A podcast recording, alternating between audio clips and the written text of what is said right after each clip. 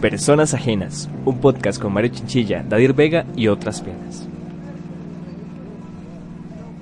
Suave en toque, Velcro Cretino. Delfino CR, Go with Car. Pelicón, Isaac Centeno. MacPayay, MacPayay. 424, 424. Made Tiquicia. Esto va a ser un espacio para los creadores de contenido nacionales que han estado en nuestra vida, pues recientemente. Sí, son los nuevos comunicadores del siglo XXI.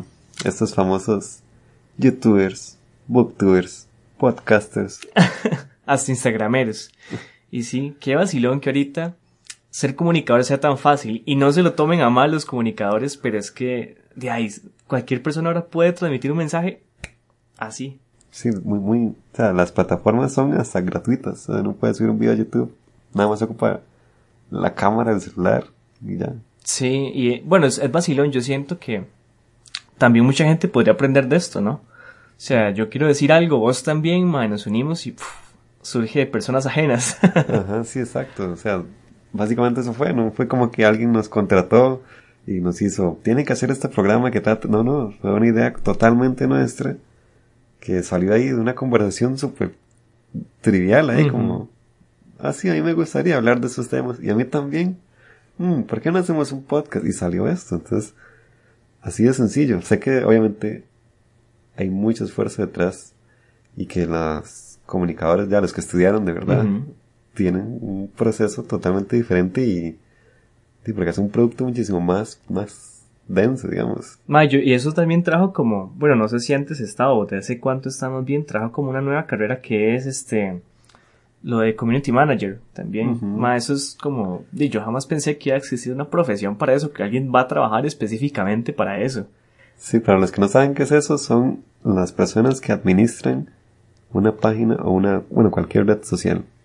El más famoso de Costa Rica, el de la caja, es un madre Dios. Ustedes no lo están viendo, pero me acabo de arrodillar. Oh. Sí, totalmente. Yo también me persiné en nombre de él.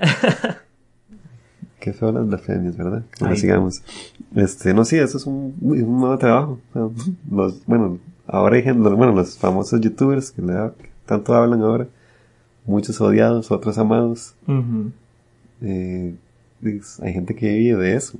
Sí, y bueno, y muchas personas lo que no están viendo es que vivir de esto no es simplemente, ah, voy a hacer videos o voy a, no sé, hacer una canción y la voy a subir por ahí y que la gente la vea y qué vacilón. No, esto es un trabajo de, que exige bastante tiempo. Ajá. Sí, sí, tienen, son semanas, tienen que planear el contenido que van a subir. No es como que todo sale ahí tan al azar. Bueno, hay uno que es Missy, yo siento que lo hace al azar, es PewDiePie, que era, creo que todavía es, no sé, la persona que tiene más seguidores en un canal de YouTube. Yo veo los videos de él y siento que solo se para frente a la cámara a hablar, ver memes y ya. Entonces su creación de contenido para mí es bastante, ¿cómo decirlo sin ofender? No sé si alguien ve a PewDiePie, pero es que es como de muy básico, no sé, es como, Ojo con lo que dicen, aquí hay polémica con esas palabras. si ya no puedo decir gente básica. Este, ni Starbucks. Eh, sí, bueno, eso, yo en realidad ese madre nunca lo he visto. O sea, no, o sea, sé quién es porque de acá a rato sale como en noticias y cosas así. Pero nunca he consumido los videos de ese. Es que en realidad, bueno, creo que depende de las personas que consumen el, el- qué tipo de contenido quiere consumir uno como usuario. En mi caso, casi todas mis suscripciones son a canales como de tutoriales o que me enseñen cosas. Eso es mi... Así es como yo consumo, al menos en YouTube. Eh, youtubers que me enseñen cosas. Como Yuya, maquillaje, carajas así. Sí, yo confieso que sigo a Yuya también. Es una, es una guapurita. Mae, yo tengo una pregunta. Cuando estábamos en teatro y había que maquillarnos, bueno, yo sí me maquillaba, ¿usted se maquillaba? No, porque yo soy muy guapo. Bueno, este, solo como tres veces me maquillaron y era muy vacilón porque uno se veía todo perfecto. Ajá. Ya, ya entiendo. ya sé por qué lo usan. Ma, yo lo he hecho un par de veces y digamos que sí. Sí he querido pr- aprender más de eso. Y efectivamente pasé por unos videos de Yuyo una vez. Ujú. Que yo decía, no, es, es demasiado para mí. No, no ocupo tanto, digamos. Si usted no entiende quién es Yuya, Yuya es otro nivel. Yuya es una religión. May, no sé si para ustedes, bueno, para mí también, ser creador de contenido es hacer música, por ejemplo. Hay demasiados artistas nacionales y ahorita en el inicio pudieron escuchar que nos encantan varias bandas, ¿verdad? Es como el- nuestros crushes musicales. Sí, es bueno, es que Mac Payay es otro nivel. Recientemente que sacaron ese álbum Tragaluz, que es como aplauso de pie. Ah, Ajá, wow, qué bien. Sí. No- nosotros íbamos a ir, pero pasó que no teníamos plata, entonces no fuimos. Sí, es- sí, esa es la razón. Es- no, Sí. hay, no hay ninguna otra razón. Como, No. ay, no, es que no nos gusta, no, es que... Entonces, bueno, también estamos abiertos a futuro si quieren patrocinarnos, así, di- ¿verdad? Todo por el arte. Sí, aunque sea que nos regalen medias de Pequeño Mundo. Ma, ¿y vos, vos cómo conociste a MacPJ? Eh, yo los escuchaba sin saber quiénes eran. Yo pensé que era una banda ahí. Es que como eran en inglés, Ajá, yo pensé que ajá, era una banda no, que no era de aquí. Y después me acuerdo que en Festec, es que es la semana U del Tech, Ajá. Eh, los llevaron. Y ahí fue donde los escuché la primera vez y yo como, wow, son ellos, son ellos. Esa, esa es la música que he venido escuchando y hasta ahora los conozco, ya sé cómo se llama. Wow. A mí me pasó eso con Patterns. Ma, yo escuché el anuncio de Bavaria, una cuestión así, y yo, uy, qué bueno. Y después voy escuchando, pasó un día por Chepo, creo que estaban en el Steinfurt tocando, y yo, ¿qué? Sí, los de Bavaria, sí. Ajá. Sí. Y MacPJ yo lo conocí creo que ese día. No recuerdo si los había escuchado, pero sí escuché la canción y yo, uy, qué bien que suenan. Desde ahí empezó como ese amor, ¿verdad? Sí, bueno, a mí en realidad antes no consumía tanta música nacional. Fue que eh, una amiga, que se llama Kat, un saludo, me enseñó un montón de bandas de aquí y un montón me gustaron. No sabía que existían tantas. Ella me presentó a Voodoo, a, bueno, Macpayay, 424, Hijos, este, ¿cuál otra? Sonámbulo. Sonaba, esa sí, era un- ya la escuchaba. Ah, antes. bueno. Eh, hay otra en inglés. Otra, Ah, madre. Alphabetics. Alphabetics, Era ajá. esa, Y sí, bueno, y otro montón más. Y, Ajá. Ah, otra música que me gusta, que es como toda alternativa y toda... de un man que se llama Funka. Funka. Ah, sí, sí lo he Eso sí escuchado. es otro Ajá. nivel, todo psicodélico. Me gusta mucho esa música, entonces fue como... Ajá. Uy, como recomendación, no sé si podemos decirlo, pero yo recuerdo que, bueno, en Costa Rica hay unos eventos privados que hacen, digamos, es un espacio secreto hasta el día antes de que vaya a ser el evento. Se llama So Far Sounds. oh, Yo por ahí empecé a conocer a muchas bandas ticas y lo que hacen es esto, ponen una, una locación secreta en San José, madre, te invita por correo, usted tiene como chance para mandar a otro invitado y usted se va ese día, llega a tal lado, hacen un concierto con unos tres artistas, todo lo graban, entonces queda al final documentado. Miras qué chiva que es, madre. Qué, qué bien eso, o sea que... Un día vamos, de fijo. Yo he ido, me perdí las entradas para ver a 424 y Voodoo. Fue tan triste. Usted sí que no sabe administrar su tiempo. Yo sé, es, es, es delicado más con estas varas de crearte contenido, Ajá. ¿verdad? O sea, administrar el tiempo es como, uff, lo primordial. Otra cosa que, que pasa también es que a veces la gente lo menos, los menosprecia. Ujú. Tal vez por la forma en que... Bueno, hablo un poco también de la perspectiva de comediante. Y si soy comediante de stand-up y tengo una competencia que tengo, son los memes. Sí, yo, yo me pregunto, ma, vos en, bajo esa condición, o sea, ¿en qué tanto te afecta que haya humor gratis por todo lado? Eh, Y humor de buena calidad, porque hablamos de shitposting. Sí, en realidad es- hay memes muy, muy, muy buenos y, y nada más aplaudes. Es que obviamente, bueno, primero son contenidos muy diferentes, no es lo mismo un meme que un, que, que un chiste, ¿verdad? Estándar. Y se nota, por ejemplo, si usted va a decir un meme en voz alta, bueno, si usted quiere ser comediante y hace un chistes de memes, se nota su fracaso así de donde se estrella porque la gente no le va a dar risa. Porque es, en la gracia del meme es que usted ocupa ese apoyo audiovisual. Si usted nada más lo dice por decirlo, es como, ah, sí, ok, todo bien. Pero no, este, creo que más bien que el hecho de que existan memes y memes tan de buena calidad, los reta a uno a hacer mejores chistes. Ya no se pueden hacer chistes tan sencillos. Entonces tienen que hacer chistes tan, tan, digamos, como, tan elaborados que la gente diga, bueno, no solo este mae puede decir este chiste. O sea, cualquier persona que lo haga se va a notar que es un intento de copiar a este comediante. Ma, digamos, en su caso yo he visto, me, me acuerdo una vez que durante el proceso político de- del año pasado electoral, hiciste varios memes o bromas al respecto, pero usted como comediante, o o sea, usted ha querido como entrarle a los memes también, usted sabe, eso es un campo que no es mi territorio, es parte mío también. Como comediante, ya se lo uso. Es que también es muy tonto decir, ay no, yo no hago memes porque es mi competencia. Es súper absurdo, ¿no? O sea, yo y también creo memes y también subo memes que, de, que son buenos, ¿verdad? Los, sí, porque es una forma de comunicación de ahora. ¿Por, qué, jugar de, de hipster y no poner memes porque es mi competencia, ¿no? O nada que ver. Yo igual los uso y, y los sigo compartiendo. Son muy buenos también. Ma, y digamos, tenés así como a la mente, este, los memes favoritos, o tal vez las páginas de memes favoritas que te gustan, o de humor, no sé, en general. Wow, no. No. bueno, sí, sí los podría seguir de Instagram, pero sí, como que me acuerde ahora, no, o sea, es que los memes salen por todo lado. Nada más un bombardeo de memes ahí. Ma, es, curioso porque hace poco me empezó en Facebook a solo salir memes y memes y memes, pero no me salen de páginas específicamente. Me sale como que una compa comparte un post. Y es, es una madre, bueno, no es mi compa mía, es una madre del cole. Y la madre comparte un pichazo de memes. Entonces a mí me salen un montón de los memes de ella. Y yo me quedé impresionado de que ahora solo, solo eso me sale. Pero de página sí, me gusta mucho el shitposting. Es como un, ámbito que no conocía y puff, llegó ahí de la nada. Es como un meme, pero muy de humor negro, muy sarcástico, tal vez, muy fuerte. Sí, sí. Parte también de la creación de contenido de, de acá. Es lo que, sí. que los ticos sí somos, bueno, eso dice uno, no, sabe cómo son los memes de otro país, pero al menos los de aquí sí, sí, son, sí, son graciosos. Ma, y vos, vos has visto esto que a veces la gente, bueno, eso, a veces de vez en cuando retomamos este tema, de que la gente tiende como a ofenderse mucho por chistes que hay y todo esto, ¿verdad? Por las, las bromas de los memes más que todo.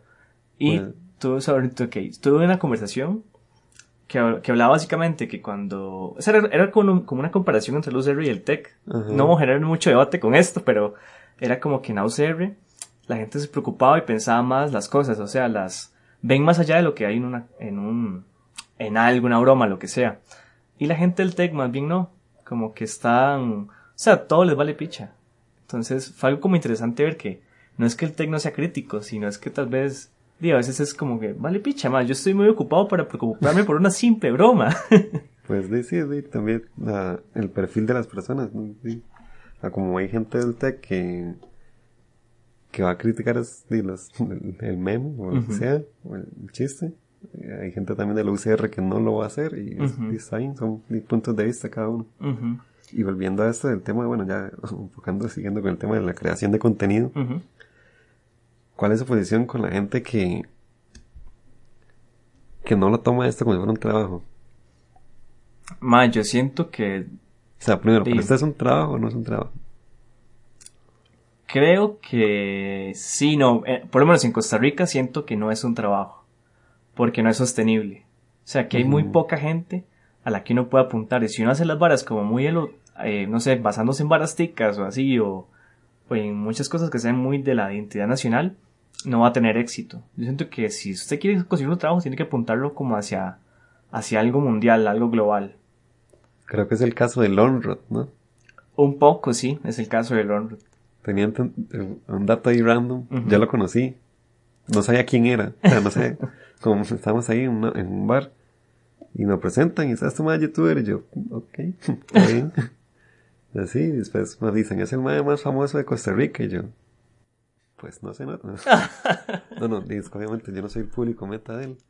Y no, después el mae me empezó a hablar de lo que él hacía y se notaba que sabía lo que estaba haciendo. O sea, no es, el mae no, es, no hacía videos por hacer videos, no es.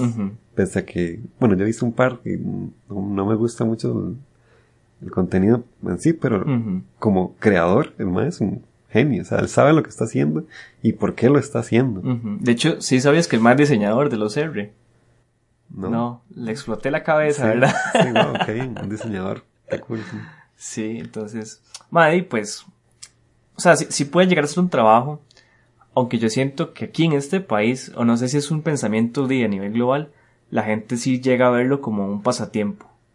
Como, qué divertido. Y es que siento que bueno, cuando es una persona, se, enfoca mucho en eso, en que di, soy yo contra el resto, siendo yo, pero ahorita está pasando mucho que se forman grupos de personas para trabajar en crear contenido. Entonces ahí sí se está formando esta identidad de somos una empresa, por así decirlo, que creamos videos, imágenes, eh, podcasts, lo que sea, para que otras personas lo consuman y tengamos un reingreso de eso. Un buen ejemplo de eso es Suave un Toque, ¿no? Suave un Toque. Eh, siento que bueno, dentro de todo esto, de la creación de contenido, siempre hay, bueno, como todo, pros y contras, ¿no? O sea, así, ¿cuál cree que sea un, un que un, algo en contra de que la creación de contenido esté ahora tan a la, tan a la mano. Ma, yo, yo lo veo mucho di, como en personal. Siento que la exposición que usted tiene entre un grupo de personas bastante amplio puede afectarlo de una manera u otra. Entonces, para mí algo malo es la exposición. ¿Exposición en qué sentido?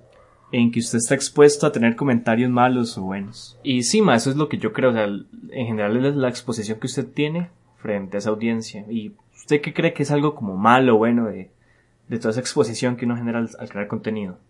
Algo malo siento yo. Bueno, no, es, depende de, cómo se, se interprete, ¿verdad? Esto. Que sea tan fácil crear contenido, eso da pie a que exista cualquier tipo de contenido.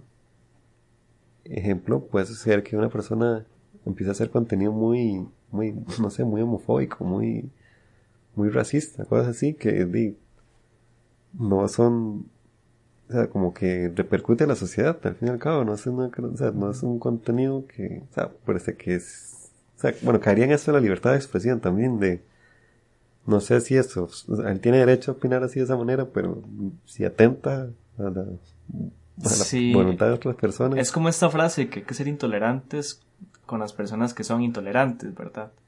Entonces yo a veces creo que uno tiene que ser tolerante con todo, saber dónde están los límites, pero no meterse con la gente. O sea, uno no tiene como cuál derecho es el suyo para decirle a alguien, no haga eso. Pues sí, y algo bueno que le guste de que la creación de contenido esté ahora tan fácil. Ese es el otro lado del, del otro punto de, vista, porque hay una hora que me encanta tanto es que usted pueda mandar un mensaje y puff, se propague. Y de alguna otra manera le ayude a alguien para que crezca o sea mejor, no sé. Eso es una cosa que me gusta mucho. Y también que vos al enviar un mensaje, digo, vas a recibir como un feedback también. Entonces, hablar con la gente. Bueno, ahorita que estuvimos con el podcast promocionándolo por Instagram, pasó mucho que la gente respondía como las preguntas y así. Entonces uno conversa un ratillo con las personas y es, esto es como saber, ¿verdad? Qué pensamientos tienen, qué opiniones tienen. Eso es algo que me gusta mucho. Sí, sí, yo comparto eso. Esto justamente os iba a decir que eso es lo bueno de este, que uno, que ya uno tiene el contenido, al, al creador de contenido un poco más a mano. Ajá. Ya no está ese maecito que está en televisión inalcanzable, no, está ahí, se le pone un mensaje por Instagram y ya. No, y eso, eso ayuda a montones porque es la construcción de tu argumento basado en los argumentos de otras personas. Entonces, la gente se llega a identificar muchísimo más que estar viendo a Ignacio Santos ahí en el tele, ¿verdad? sí, sí. Eh, Mae, otro tema que queremos decirles es mandarse al agua. Sí, la importancia de, de hacer las cosas. Si usted quiere crear algo, mándese. Yo, bueno, tal vez no sea como el ejemplo más perfecto, pero muchas de las cosas que yo he hecho han sido muy yolo.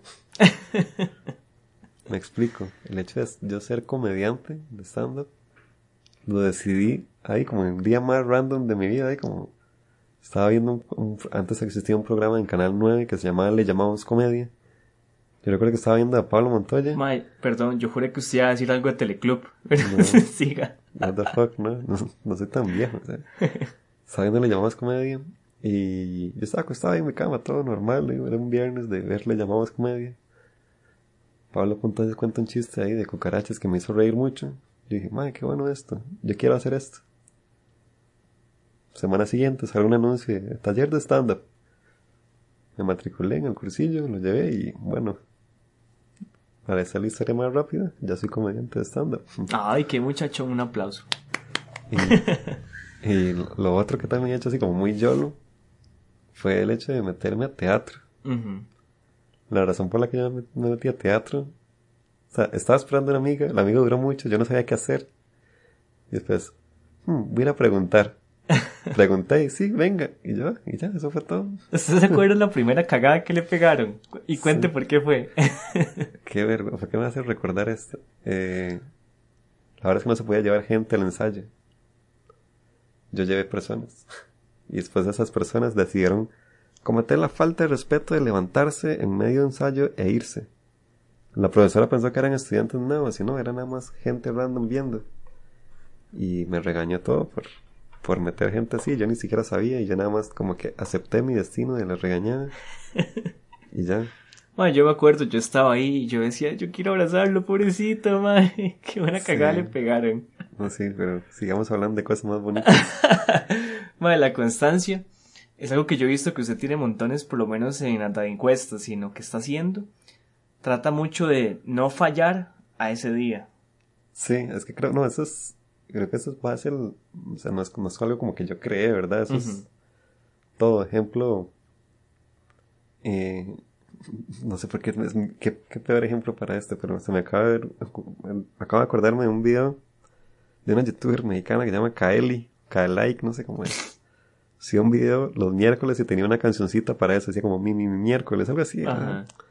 Estaba en el colegio, yo veía eso, perdón. Este, y, y no, era todos los miércoles sacaba su video. Y es como, mira, así no. Y es como, ya llegaba miércoles, entonces hoy es, hoy es miércoles, hoy es video de, de mi, mi miércoles, entonces tengo que verlo. Y, y no, así funciona también con, el, así es como estamos siendo como que el ser humano está programado a ver contenidos, así como, como eran las, las, las series antes, las películas, que cada semana salía un episodio.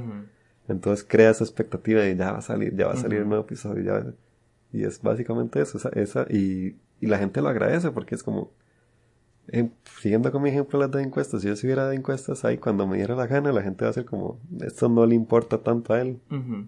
Es algo que lo hace de vez en cuando. y, una, y una pregunta, ¿vos cómo haces o qué consejos das para hacer de que, que la continuidad no se vea afectada? O sea, ¿vos qué haces para ser constante siempre? La planeación.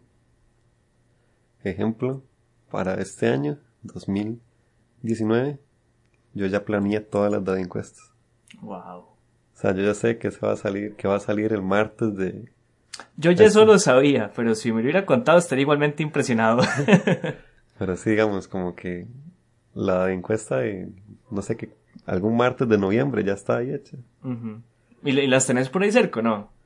Es más o menos. A ver, tírenos qué va a pasar para el 7 de junio, que es el día que yo cumplo años, mae. Espérese para buscarla, pero no así. ¿Qué es esa música papa que? Más que no tenemos sponsors, entonces estaba haciendo una musiquita. Si les gusta, aquí sale su anuncio como Verduras del Valle, siempre ricas y verdes. ¿Cuál fecha? 7 de junio. Bueno, por ahí cerca. 9 de junio. 9 de junio, me suena.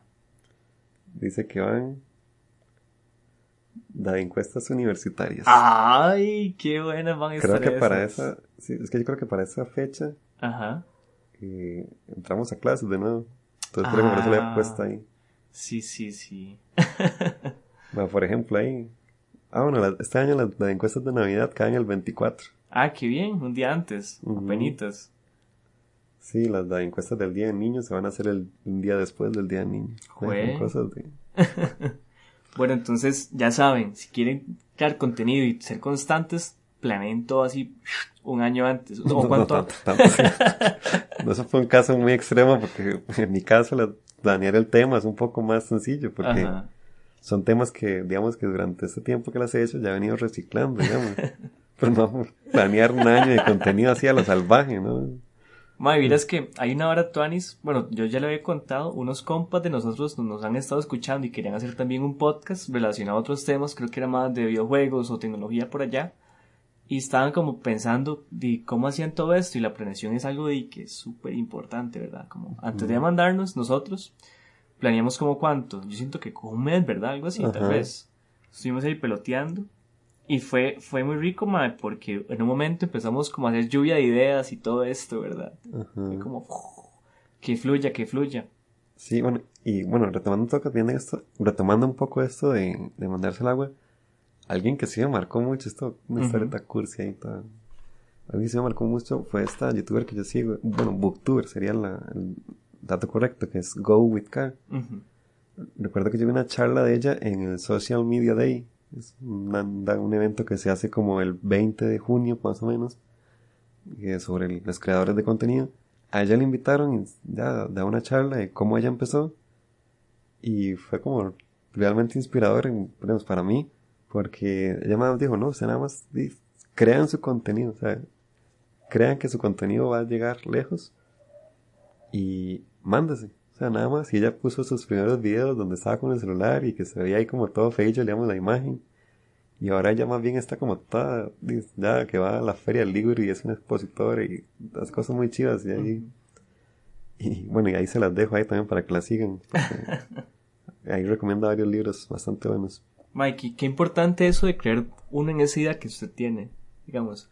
Bueno, nosotros al principio sí queríamos hacer esto, no por, bueno, yo por lo menos no por este, y que alguien nos viera, sino por el hecho de soltar lo que teníamos, esas, esas ideas, puff, y que fueran escuchadas, pero nada, nada más, no, no, solamente para que nos admiren o nos sigan, sino de hacer una conversación, Mae, que es lo que creo que nos está gustando bastante este tema, ¿verdad? Sí, sí, siento que aprendemos mucho también. Y sí, o sea, como que nosotros sí definimos, que, siento que siento como que estamos echando demasiada mierda a mismos, ¿verdad? Podcast, ajá. Este, si eso más del podcast, personas que así son buenos. y todos guapos. Este. Eh, no, no, sí, bueno, no. Retomándolo ya como un poco más para que ustedes entiendan. Eh, la finalidad de todo esto y también de este, de este podcast es que ustedes, si tienen una idea, crean en ella y mándense. Planeen bien. Nosotros exponemos este caso de nosotros para que ustedes saquen ideas. Porque también creemos en, en que bueno, sí, en Internet hay demasiada información, pero es importante que nosotros como comunidad nos compartamos conocimiento. Sí, mae, porque, bueno, en este caso Aire es diseñador, yo soy ingeniero en computación, y mae, algo que nos ayuda mucho es que de, nos cuadra como decirnos las varas o tirarnos ideas, o si yo sé algo, yo le enseño a Dair o Dair me enseña a mí, entonces siempre como mucha colaboración, que entre más personas dices ahora, puff, reventaría. Sí, y yo siento que así sería, porque vamos, es que ahora el, creo que hay un mundo muy competitivo que, ay, no, no le voy a enseñar este, esta herramienta super chida que descubrí, porque si no él lo hace mejor y, y me, me, quita el trabajo. No, no, y enseñemos entre todos las, lo, que sepamos y creemos una mejor, una mejor comunidad, que al fin y al cabo digo, va a generar una mejor creación de contenido, contenido de mejor calidad y el que sí, el que gana es todos. Sí, no, es que eso está muy arraigado como a estos tiempos, siento yo, donde todo se empieza a ver como tan individualizado. Entonces, otro caso que te expongo, madre, fue en Corea del Norte. Pasa mucho que la gente ya es súper competitiva y así, todos buscan ser el mejor. Di, no, madre. Lo que tenemos que buscar es que todos seamos los mejores. Como decía Edgar Doraya, que nadie se quede atrás. ok, no sabía que íbamos a meter un anuncio político aquí.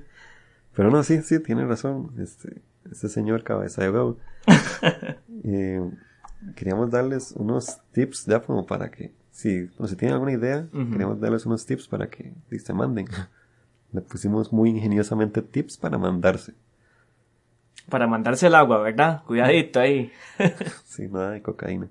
Eh, el número uno es crean su idea, básicamente. Crean lo que va a ser y estudiela. Mae, yo les tengo otro consejo que es hablen con la mayor cantidad de personas posibles de la idea que tienen. No les den miedo que se la roben. Si es algo muy específico, sí, guárdenselo, pero hablen con la gente, que les den feedback, que escuchen sus opiniones y construyan algo, no solo que venga de ustedes, sino de, de un grupo de personas. Otro que sirve mucho es definir bien a su audiencia. Está aquí un poco de metodología de, diseño ahí. Eh, uno tiene que definir el producto que va a ofrecer. Para quién, quién lo va a consumir. Si usted no tiene eso claro, el público tampoco. Eso es más que todo como buscar esa identidad. Básicamente, sí. Digamos, nosotros cuando definimos este podcast, establecimos unos perfiles de usuarios para definir qué tipo de personas van a consumir este podcast. Yo sé que las personas, hay, hay muchas personas que más de 35 años que no van a escuchar esto porque los temas no les llaman la atención.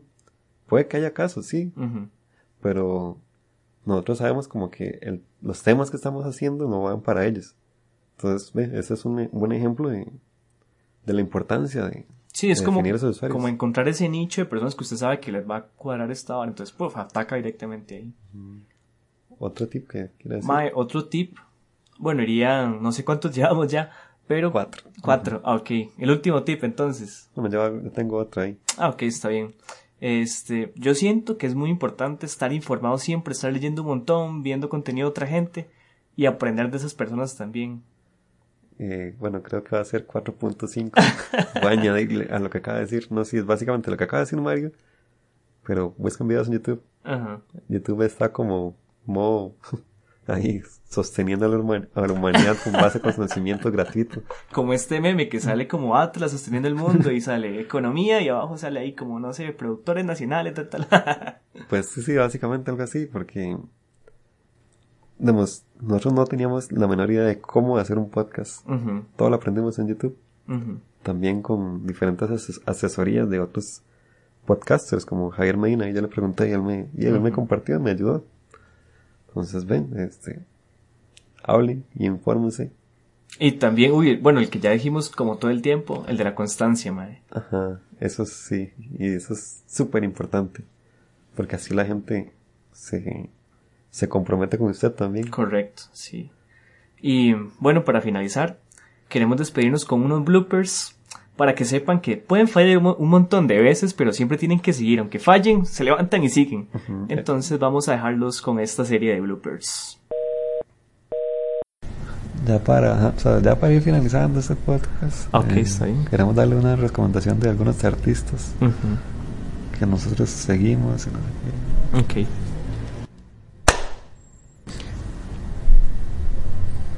Ya para, bueno, siguiendo, ya para ir cerrando este, para ir cerrando este podcast, eh, creo que es importante decirle a la gente un poco de nuestros artistas, qué, qué artistas consumimos y, bueno, no sé, ¿qué, qué, qué, qué artista recomendaría usted? Ok, bueno, hicimos un top 10 de artistas que nos gustaron, entonces vamos a decirles ahí 5 cada uno. Ya para finalizar, los dejo con este pensamiento de esas epifanías que...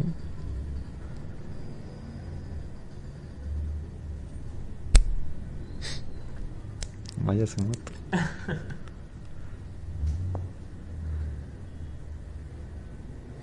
Mucha moto para... Como dura, ¿verdad?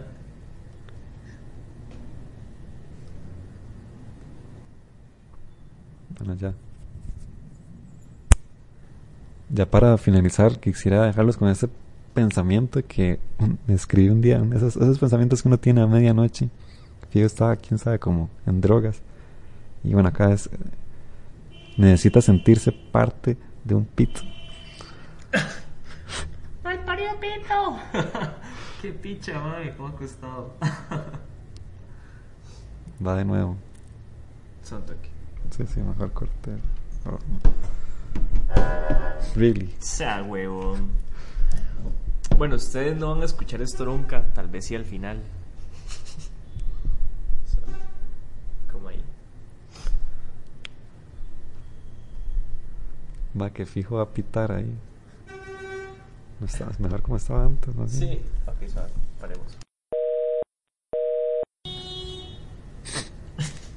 Full H dentro del pito. Cuente un poco lo que nos está pasando. Bueno, estamos intentando decir un pensamiento súper profundo y la intervención de los carros, como pueden oír, es bastante molesta y esto es como el intento número 7000. O sea, si van a escuchar esto al final va a ser como el chiste post créditos, pero qué molesto. Deberíamos conseguirnos un lugar donde no haya bulla. Si alguien nos quiere patrocinar un estudio o algo así, estamos dispuestos a todo. Por favor, para no tener que pasar por estas situaciones tan incómodas. O sea, pasó una ambulancia, really. O sea, alguien muriéndose. Ojalá, que ojalá que no esté muriendo en realidad. Pero, qué molesto. Fucking cars. Eso pasa por grabar en medio de San José. La próxima vamos a grabar a Cartago. Ahí nunca hay nada. No, pasan carretos, madre, con bueyes después. Después las vacas se meten ahí, la parta o algo así.